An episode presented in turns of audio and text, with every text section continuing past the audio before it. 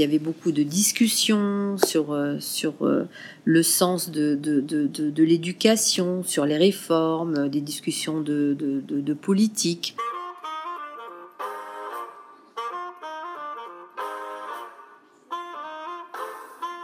Salut à toutes et à tous et bienvenue à l'épisode 4 de votre émission de l'autre côté. Aujourd'hui, nous recevons Madame Latapi, professeure d'espagnol au lycée français Saint-Exupéry de Ouagadougou. Continuez de nous envoyer vos messages sur WhatsApp au 00226 65 34 04 44. Mon nom est Abdel Noël Zala, la radio Myria. Bonne écoute. Bonsoir, Madame Latapi. Bonsoir. Bienvenue dans l'émission de l'autre côté. Merci. Est-ce que vous pouvez vous présenter pour nos éditeurs et auditrices? Alors, je m'appelle euh, Martine euh, Latapi, je suis professeure d'espagnol au lycée Saint-Exupéry au Burkina Faso. Euh, je suis française et je vis au Burkina depuis 2000. Qu'est-ce qui vous a amené au Burkina? Ce qui m'a amené au Burkina, c'est tout simplement que j'ai suivi mon mari qui voulait, voilà, qui voulait revenir euh, vivre en Afrique et il voulait aussi que nos enfants grandissent en, Afrique. Quand je vous ai demandé ce que vous pensiez de l'échec et vos échecs personnels, vous avez dit jusqu'au bac, je n'ai pas connu d'échec. Comment c'est possible? Bon, jusqu'au bac, je n'ai pas connu d'échec. Alors, je rappelle que quand j'ai eu mon bac, à la fin des années 70, il n'y avait que 33% d'une classe d'âge qui, avait son, bac. Euh, et donc, euh, les jeunes qui avaient leur bac, c'était des jeunes qui étaient en général dans des familles qui les encadraient euh, suffisamment pour qu'ils arrivent à avoir ce, ce bac-là pour nous, euh, l'échec c'était moins était moins évident. Enfin, on avait moins à faire face à, l'échec pour plusieurs raisons. D'une part, euh, il n'y avait pas Internet. Euh, il y avait la télévision, on la regardait très peu. Ce qui fait qu'en fait, on passait beaucoup plus de temps à étudier et à lire que ce que font les élèves aujourd'hui. Ça, c'est une première chose. Euh, une deuxième chose aussi, euh, les filles dans les années, moi je suis née dans les années 60, donc j'ai eu mon bac à la fin des années, à la fin des, années 70. Pour les filles, quand même, pour nous, on avait cette forte motivation de faire des études parce que pour nous, déjà avoir son bac, c'était un aboutissement. Euh, faire partie de la minorité qui, avait son, bac, c'était déjà une réussite. Mais les parents qu'on avait nous, surveillaient énormément. On ne pouvait pas du tout sortir comme on voulait. On n'avait pas de distraction.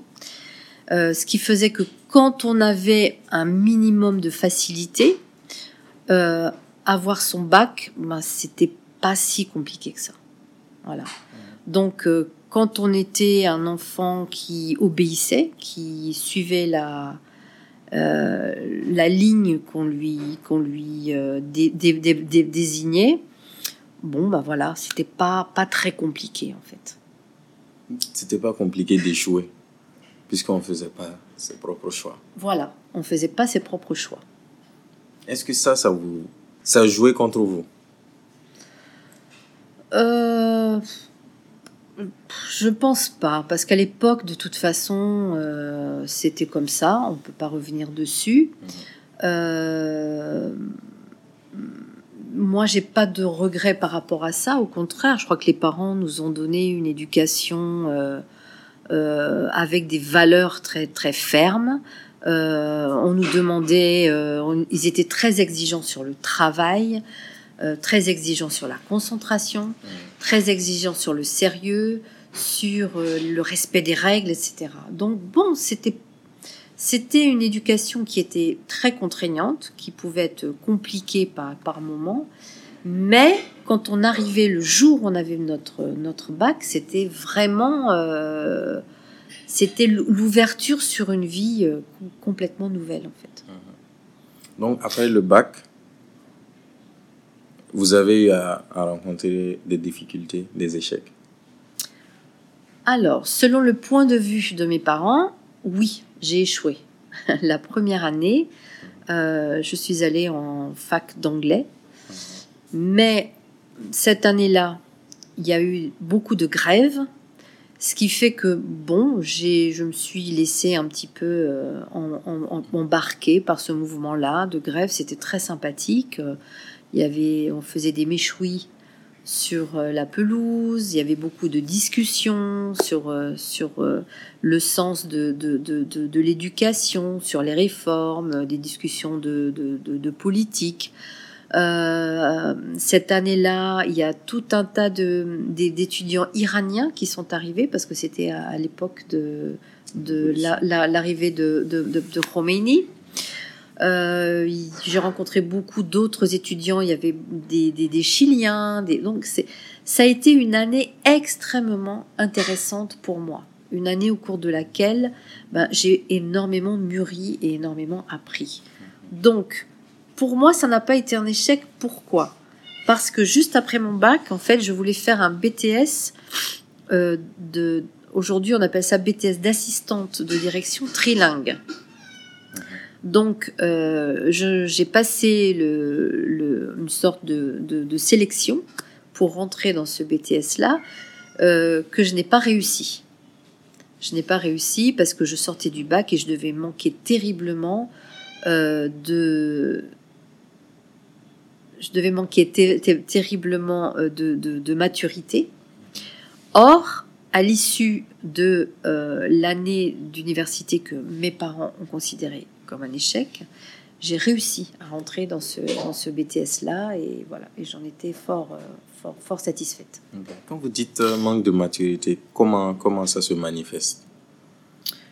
Manque de maturité, ben, ne pas trop savoir ce qu'on veut, ne pas savoir ce qu'on veut, euh, ne pas savoir tenir une conversation avec euh, des, étrangers, euh, ne pas savoir organiser son, temps, ne pas savoir répondre à un adulte qui vous pose une question de manière avec assurance, par exemple, voilà. Et tout ça pendant pendant la première année, je l'ai appris. Voilà.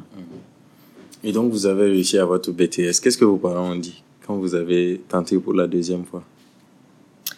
Euh, Bon, ils étaient contents que je rentre dans le BTS, mais ils étaient euh, euh, pas satisfaits du tout que je n'ai pas réussi les examens de la première année d'université. Voilà. Et ensuite, qu'est-ce que vous avez fait après ce BTS Alors, après le BTS, j'ai fait un DUG de langues étrangères appliquées. Donc, euh, comme j'avais une équivalence pour euh, ce qu'on appelait les, crédits, on appelle des, ça des crédits aujourd'hui, autrefois, autrefois on appelait ça des, unités de, valeur. Donc, je n'avais que à peu près 4-5 unités de, de, valeur à passer pour euh, euh, valider ce qu'on appelle aujourd'hui la L2. Mhm. Donc ce que j'ai fait, euh, je me suis inscrite à l'université pour passer ces unités de valeur-là et en même temps, je travaillais à mi-temps dans, un, alors dans un bureau du ministère de la Culture qui s'occupait de l'inventaire des monuments historiques de la France. Et j'étais la secrétaire du directeur. Et comment, comment s'est passée cette expérience-là? Bon, ça, ça a été humainement une, une expérience intéressante parce que quand j'ai été la, la, la, secrétaire de ce directeur-là, euh, j'ai compris tout de suite que je ne voudrais pas être secrétaire. Voilà. Parce que, euh, bon, le travail était intéressant, mais euh, je devais subir les humeurs de ce directeur-là, qui était fort charmant, mais qui avait par moments un caractère exécrable. Et bon, la personne qui subit les humeurs euh, et, les angoisses du, directeur, c'est la secrétaire. Et quand est-ce que vous avez décidé de devenir prof d'espagnol? Alors, professeur d'espagnol, je l'ai décidé. Alors, J'ai été professeur d'espagnol euh, en faisant mon diplôme d'études euh, approfondies, mon DEA, euh, pour financer mes études.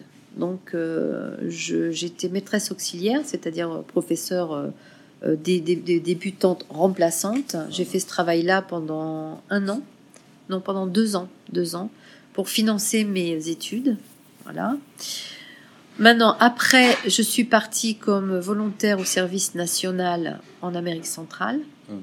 Alors, quand je suis revenue euh, de, de, Panama, je suis arrivée en région parisienne, j'ai immédiatement cherché du, travail et je cherchais fort, forte de mon expérience à, à l'étranger. J'ai tout de suite cherché du, travail en entreprise. Et Comment ça a marché ça? Bon, euh, en fait, je suis tombée rapidement sur euh, une offre euh, d'emploi qui m'a paru fort intéressante. C'était alors une entreprise du nord de la région parisienne qui voulait travailler avec l'entreprise Eagle Snacks des États-Unis. Et leur objectif, c'était de euh, commercialiser des cacahuètes grillées au miel en France. Je me suis battue, parce que là on était à peu près une centaine de, dames qui voulaient ce, poste-là, euh, bon, je me suis battue en me disant bon ben si ça marche, ce sera, ce sera superbe. J'ai même pas envisagé l'échec parce que de toute façon, euh, pour éviter cette peur de, l'échec et ce sentiment d'échec, j'ai toujours, toujours eu un plan A, un plan B, voire même un plan C. Donc, j'étais en train de me battre pour obtenir ce poste-là, mais en même temps, j'avais remis mon, dossier euh, au rectorat pour euh, pouvoir avoir un, poste d'enseignante au cas où, où ça marche pas.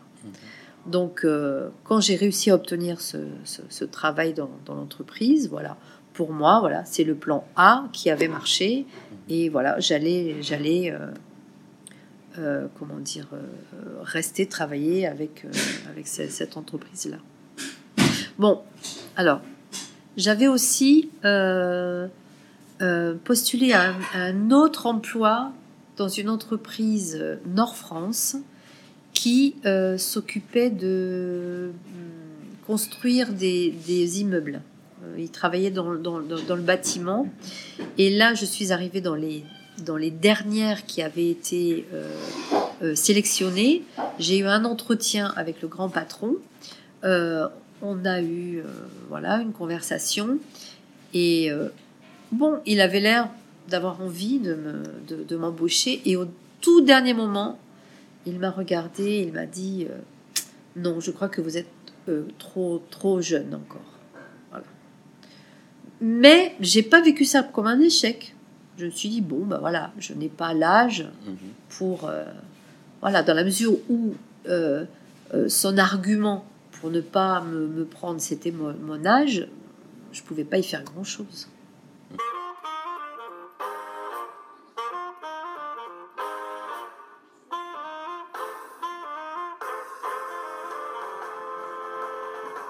Nous voilà au terme de la première partie de notre entretien avec Madame Latapi. Envoyez-nous déjà vos réactions sur le WhatsApp de l'émission au plus 226 65 34 04 44. À la prochaine pour la deuxième partie. Bon dimanche à toutes et à tous.